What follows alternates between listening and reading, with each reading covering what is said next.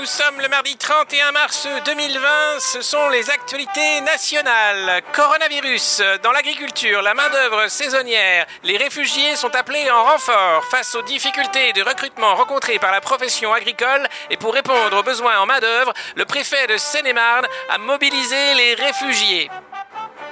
Gérald Darmanin a lancé un grand appel à la solidarité nationale. Une plateforme de dons sera mise en ligne pour permettre à tous ceux qui le peuvent, particuliers ou entreprises, d'apporter leur contribution à l'effort de solidarité de la nation envers les plus touchés. L'arrivée de deux malades du Covid-19, alsaciens venus à Angoulême, n'a pas plu aux locaux. Les Alsaciens reviennent comme en 14-18 et en 39-45. Je ne suis pas d'accord de désengorger les hôpitaux, pas de ça chez nous, a-t-on pu lire sur les réseaux sociaux. Concernant la mobilisation de l'industrie française, elle est exceptionnelle pour produire des masques, des gels, des respirateurs et des médicaments. C'est encore féliciter le Premier ministre Édouard Philippe qui a vanté la bonne adaptation des différentes filières et secteurs industriels pour maintenir leurs activités et continuer à produire en période de confinement. Le génie français est à l'œuvre. Merci à vous. Françaises, Français, restez chez vous et pour les plus vaillants, continuez à aller au champ rejoindre l'armée de l'ombre de l'agriculture. Ce soir, l'intégralité des actualités nationales était issue de la presse et de déclarations officielles des vrais. Et oui, c'est pas moi qui l'ai écrit, c'est vraiment ce qu'ils ont dit.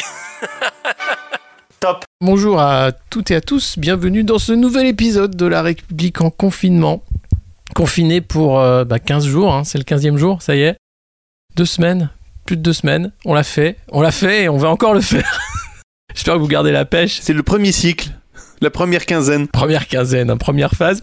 Salut Antoine, ça va? Dans le cluster de Grenoble, toujours la pêche? Eh ben écoute, la, la météo est là et tout va bien. Bon, très bien. Et aujourd'hui, on reçoit notre amie Eva Morletto. Bonjour Eva. Bonjour Alexis, bonjour Antoine. Salut Eva. Alors Eva, tu es euh, journaliste euh, et tu travailles avec nous euh, au Monde Moderne, mais aussi pour d'autres euh, publications euh, internationales, italiennes et autres. Et euh, tu as pu euh, du coup euh, couvrir euh, plus en détail ce qui se passe en Italie puisque là-bas tu es en contact avec des, des médecins et, et des sources. Est-ce que tu peux nous dire euh, où on en est aujourd'hui en Italie après euh, je ne sais pas combien de semaines de confinement puisqu'on commençait avant nous, nous faire un point sur la situation italienne. Oui, absolument. Alors, euh, en Italie, comme tu sais, on a euh, un avantage, on va dire si on peut appeler ça comme ça, d'une dizaine de jours par rapport au confinement.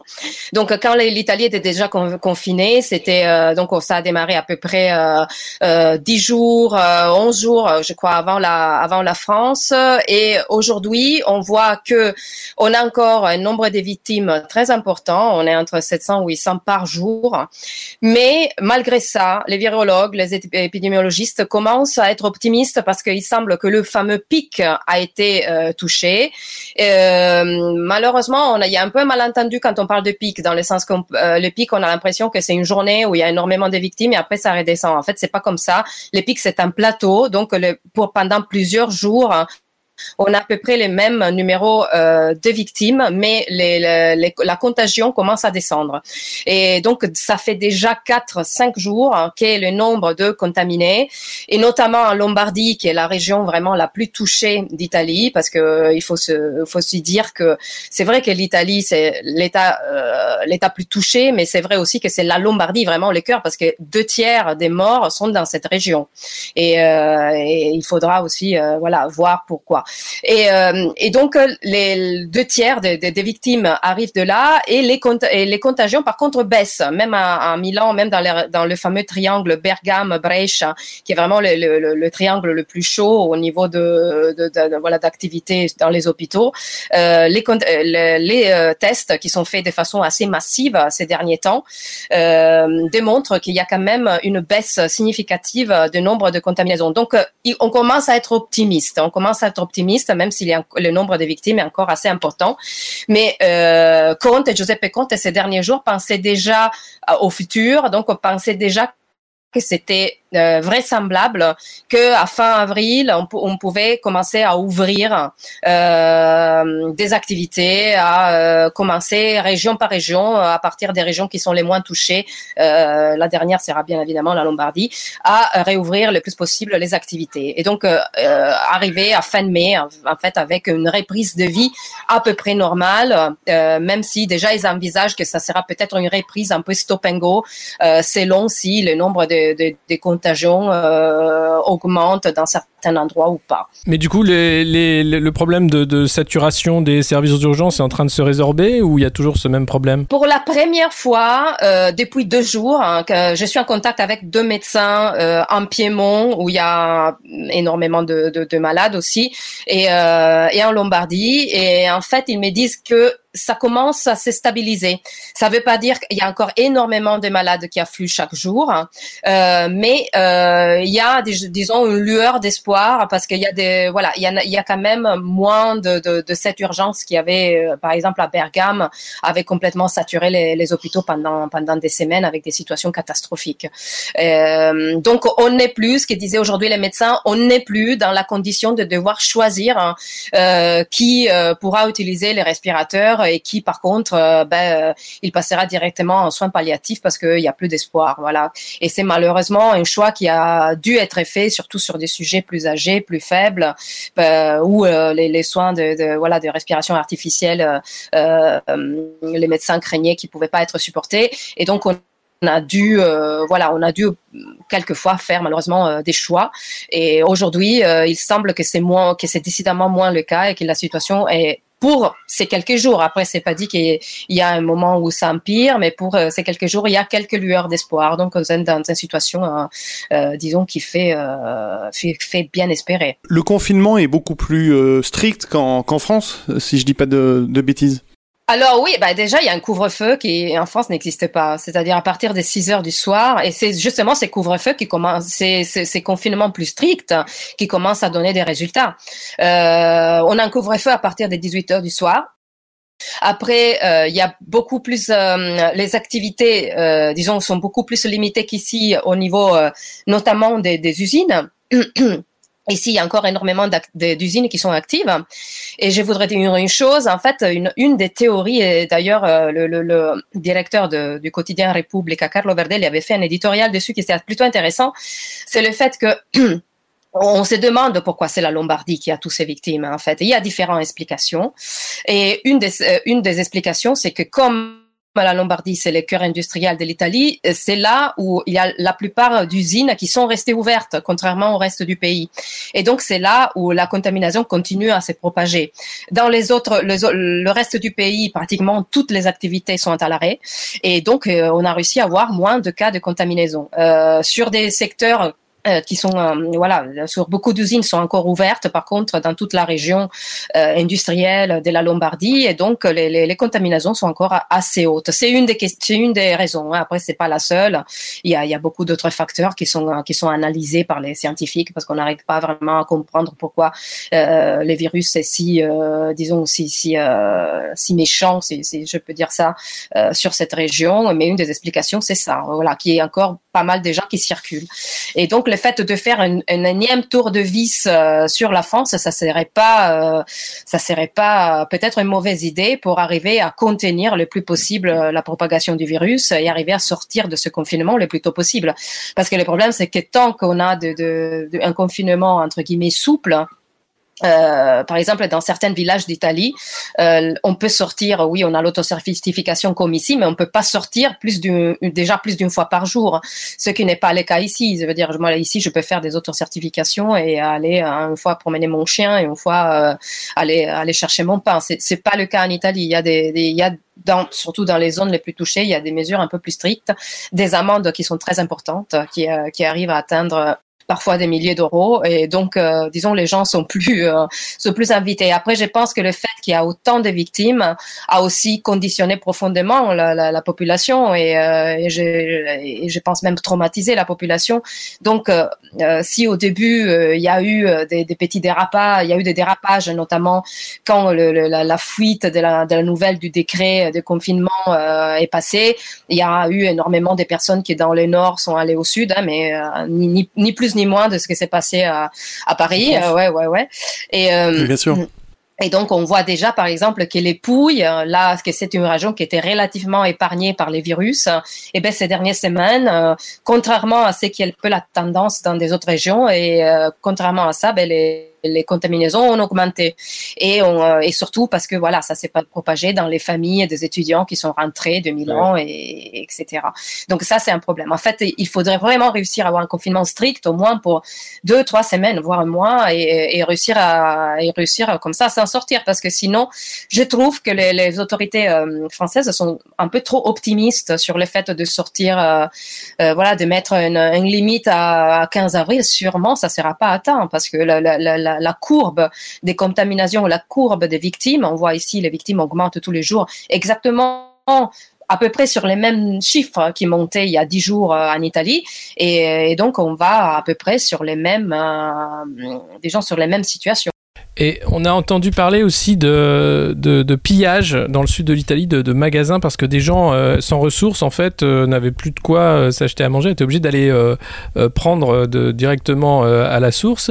Est-ce que on, a des des retours par rapport à ça? Et, il y avait la question de, tickets d'approvisionnement, enfin de faire en sorte d'approvisionner ces, familles avec une enveloppe qui avait été débloquée par le Premier ministre italien pour les familles les plus pauvres.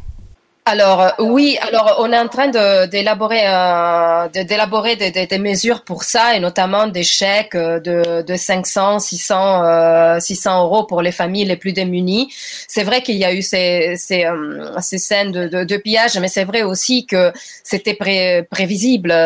des villes comme Naples ont des activités, je vais dire abusives, des activités, de, énormément de personnes qui vivent à la journée, énormément de familles qui vit de petits commerces comme ça au jour le jour.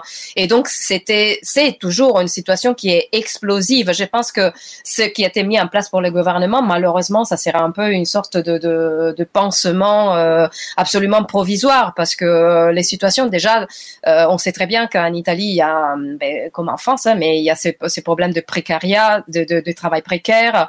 Il y a énormément de gens qui, sans le, le, le, salaire du mois qui tombe, ben, ils ont plus un seul euro euh, euh, de disponible. Donc euh, là, ça va faire bientôt un mois de confinement et les situations commencent à être très très très tendues. on a peur d'une sorte de, de, de révolution des, des, couches les plus faibles de la population parce qu'il y a déjà des gens qui, qui manquent de, de, nourriture, tout, tout, simplement.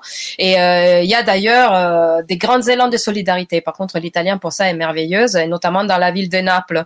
Je voyais que dans, dans beaucoup de coins de rue, on a mis euh, des énormes euh, paniers à disposition de ceux qui n'ont rien. Et donc ceux qui ont quelque chose mettent dedans et ceux qui n'ont rien peuvent prendre. Et euh, il y a énormément d'associations aussi d'ONG qui travaillent à, à, côté des personnes les plus pauvres et qui essayent de, de voilà de pallier le, le, le, travail du gouvernement qui, qui en ce moment est, est, est très compliqué face à cette situation. Et donc là, en Italie, le, moral euh, remonte un peu. On a l'impression d'une sortie de crise à moyen terme, là, de se dire on, est, on a passé le pire. Le moral qui, qui remonte, c'est relatif dans le sens que ça dépend des régions. Il y a des régions qui sont relativement moins touchées, euh, certaines régions du sud, euh, etc. Euh, dans, dans, dans certains Provence, la situation est encore extrêmement difficile. Hein. On voit par exemple sur Brescia, sur Bergame, sur euh, Pavie, sur Milan, la situation est encore euh, est encore très très très tendue.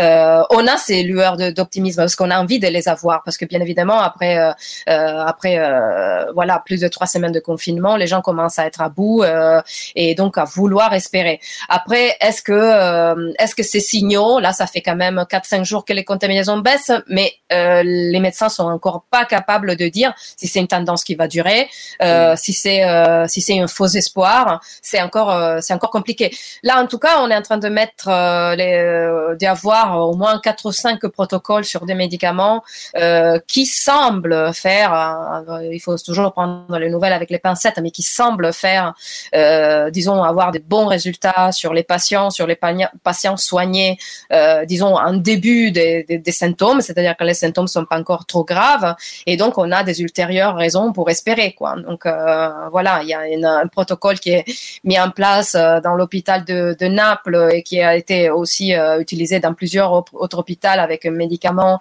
qui est communément utilisé pour le soin pour les soins de l'arthrite rhumatoïde et, et qui semble donner des bons résultats. Il y a la chloroquine qui commence à être utilisée dans des hôpitaux dans le nord et qui semble aussi donner des bons résultats. donc donc voilà, on est dans l'attente de voir si ces tendances se précisent. En fait, on est dans une phase un peu d'attente, mais cette attente devrait plus être si longue.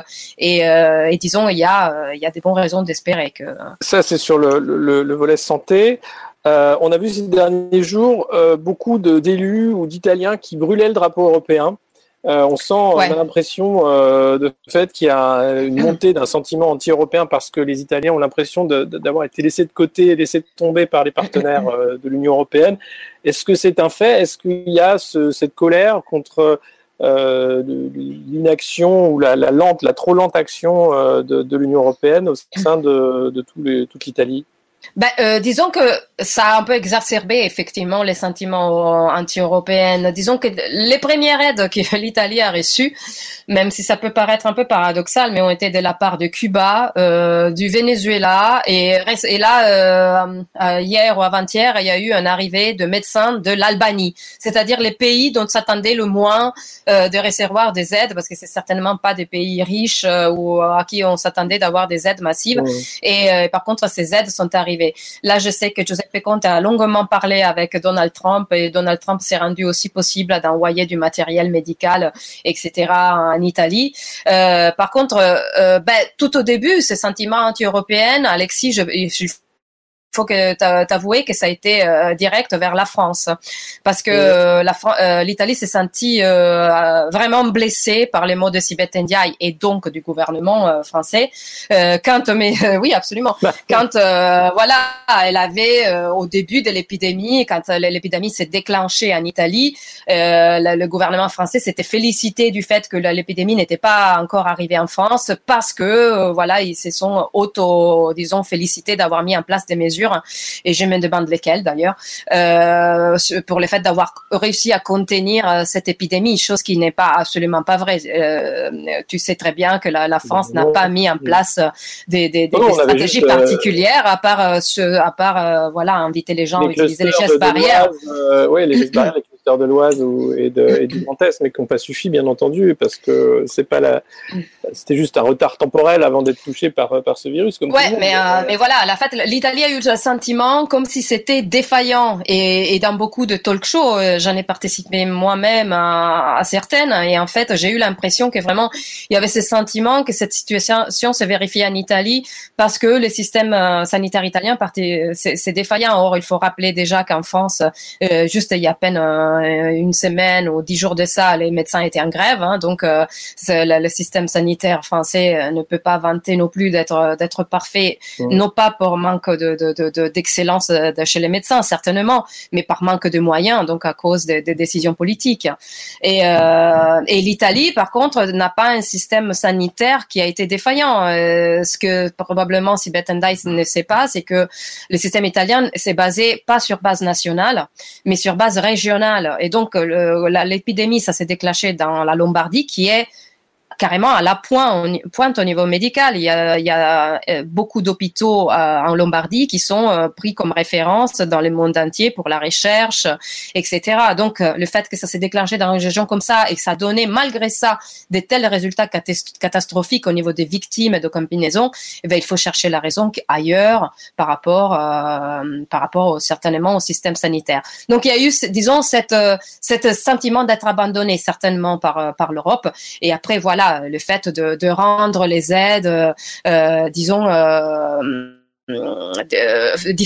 difficilement accessible, c'est-à-dire d'avoir pas une solidarité immédiate de la part de l'Europe, c'était c'était quand même très difficile. Hein, comme et donc ça a certainement exacerbé les sentiments anti-européens. Tu disais que c'était les propos de la porte-parole qui avaient beaucoup énervé les Italiens, mais aujourd'hui encore, apparemment, les relations diplomatiques sont très tendues entre l'Italie et la France. Euh, est-ce qu'il y a autre chose que, ces déclarations euh, qui, qui pousseraient à, ce, cette tension entre les deux pays?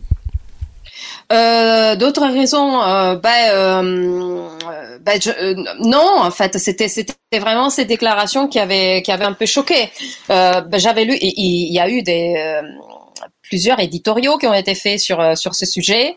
Euh, il y a quelqu'un qui avait évoqué, bah oui, c'est un peu comme euh, comme si nous en 2015 on s'était on avait dit que le voilà après les attentats la faute c'était à la France et nous on n'avait pas d'attentats grâce aux, à l'efficacité de nos services secrets etc. Et une chose qu'on n'a pas fait parce qu'il y a eu énormément de solidarité en Italie envers la France en ces périodes. Et donc on s'attendait la même chose. En fait, c'était ce sentiment de se sentir seul, de se dire bah, finalement, euh, je vais dire avec une Allemagne qui dit toujours, toujours non aux propositions et avec une France qui n'est pas solidaire, donc euh, les deux, euh, disons euh, les deux piliers de l'Europe, ben du coup, je veux dire, on, a, on doit regarder ailleurs pour trouver de l'aide et, et c'était un peu le sentiment voilà qui qui a qui a, qui, qui, a après bien évidemment ce sentiment a été euh, monté en épingle par euh, les différents partis par les différents représentants populistes comme Salvini etc qui clairement c'est toujours du euh, voilà du pain béni pour lui dès que un pays européen se comporte mal avec avec l'Europe et particulièrement la France ou l'Allemagne quoi. Et est-ce qu'aujourd'hui en Italie on parle de, de, de, sortie de crise de déconfinement d'un de, plan d'aide à l'économie? Est-ce qu'il y a déjà des, des choses de mise en place? Comment ça se passe pour la la, suite, puisque vous avez euh, de l'avance sur nous. Donc, euh, est-ce qu'il y a déjà de l'avance, euh, notamment sur la sortie du déconfinement? Non, alors ce que ce qu'on sait, c'est que, comme je disais tout à l'heure, la sortie de confinement sera progressive et sera pour, région. Certainement, les premières régions à sortir seront les moins touchées, comme les Trentino Alto Adige, comme certaines régions du sud, et progressivement jusqu'à arriver. Il pensait donc de tout ça, c'est, disons que le point euh, où on fera à nouveau un bilan euh, de la situation, euh, où on commencera à voir qu'est-ce qui se passe, ça sera après Pâques. Euh, là, les, les, écoles certainement euh, restent restent fermées jusqu'aux vacances des Pâques, et après, on évaluera quelle activité on peut réouvrir, dans quelle région, dans quelle ville, etc. Parce que le problème, c'est qu'il y a une fragilité de la situation. quand on regarde ce qui se passe à Codogno, par exemple, on a à Codogno, il y a, tu sais, c'est la ville où il y a, où il y a eu le, patient numéro un. Euh, donc le premier patient, euh, heureusement, il y a cet anesthésiste qui avait eu l'intuition euh, face à cette pneumonie qui passait pas, de, de voir qu'est-ce qu'il avait ce garçon de 38 ans, marathonienne, etc. Et c'était bien du Covid-19. C'est de là que tout ça s'est déclenché. voilà, et c'était que le 21 février. Là, on est le 31 mars et on est à une situation de plus de 11 000 victimes. Donc ça, c'est allé très très vite. Mais dans ce village où on a, que c'est, ça faisait partie donc de la première zone rouge, parce que la zone rouge, ça s'est euh, réparti en trois moments différents. D'abord, juste les villages de Codogne et les villages limitrophes. Après, la Lombardie et euh, les régions limitrophes qui étaient plus touchées. Et ensuite, toute l'Italie. Et donc là, on voit par exemple qu'il n'y a plus du tout de, conta de contagion. C'est-à-dire dans ces villages-là, il n'y a plus personne qui est, qui contaminé, mais le fait de, de, relâcher un peu la attention, donc de permettre aux gens de ressortir euh, avec des, mesures moins strictes, ben, a fait que euh, ces, dernières, euh, ces derniers jours, il y a eu à nouveau quelques cas qui se sont manifestés. Donc la, situation, si, tu veux, est, fragile. C'est-à-dire oui, on réouvre, mais on réouvre avec un œil très très très vigilant parce qu'il faut voir, voilà, si des nouveaux foyers s'y déclenchent grâce au fait que des nouvelles mesures un peu plus souples soient prises. Quoi, c'est ça la difficulté. Donc on ne peut pas avoir aujourd'hui une, une, vision à long terme sur ce qui sera l'ouverture dans les prochaines semaines. Et euh, surtout que l'Italie a, a, fait le choix de, de, couper toutes les activités non stratégiques, euh, choix que n'a pas fait la France euh, encore aujourd'hui. que plusieurs, disons euh, analystes, etc., évaluent le fait qu'il continue à y avoir énormément de contagions en, Lombardie parce que la Lombardie n'a pas fermé ses usines, peut-être pas, pas autant qu'il aurait fallu.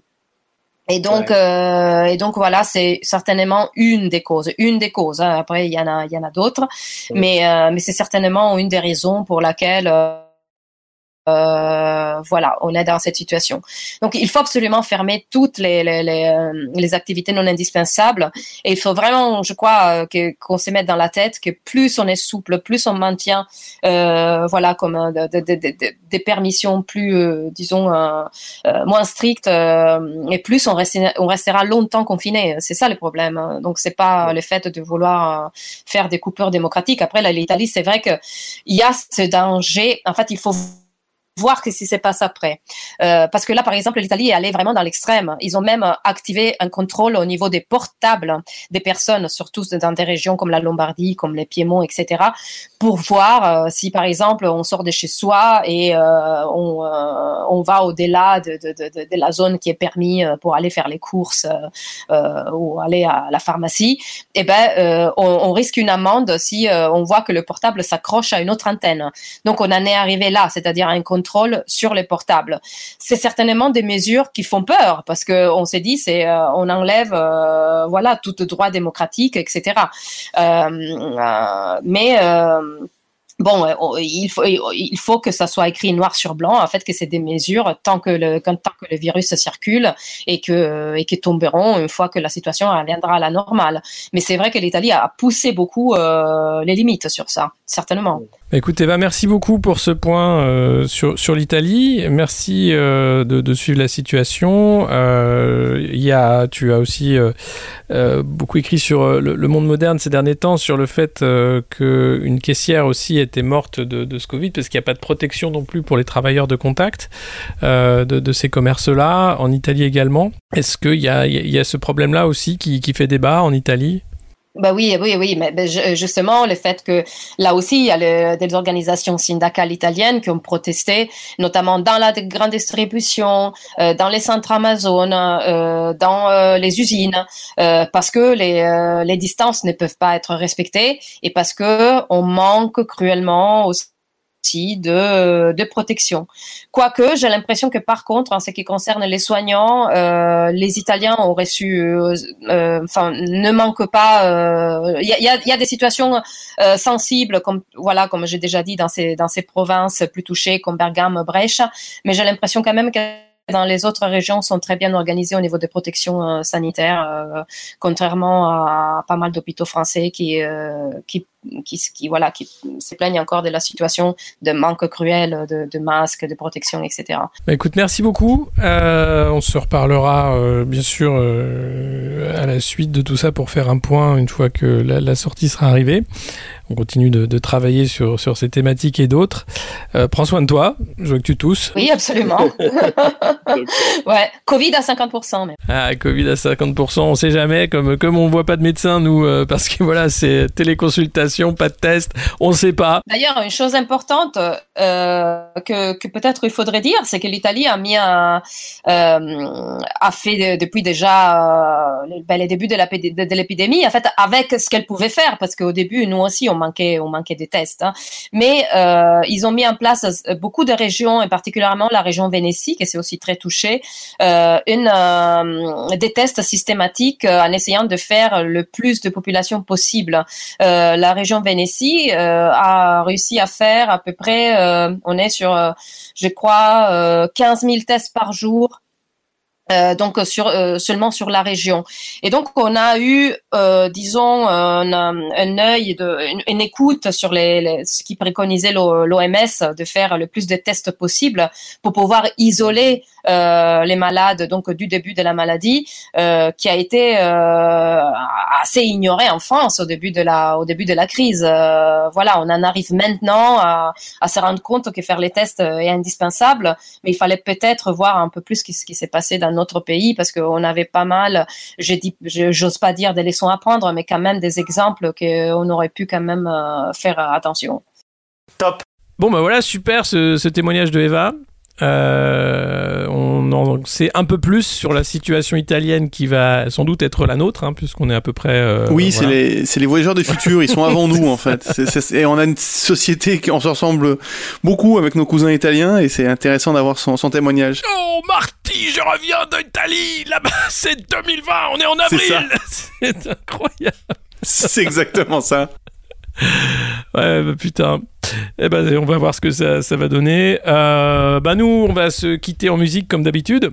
Bien entendu. En vous souhaitant euh, le meilleur, de, de, prendre soin de vous, des vôtres et de faire attention, de rester chez vous, de, de faire attention si vous devez euh, travailler, bien entendu, à l'extérieur. Euh, et puis, euh, et puis voilà. Euh, je pensais mettre un, un petit Smith. There is a light that never goes out. La petite lumière qui s'éteint pas.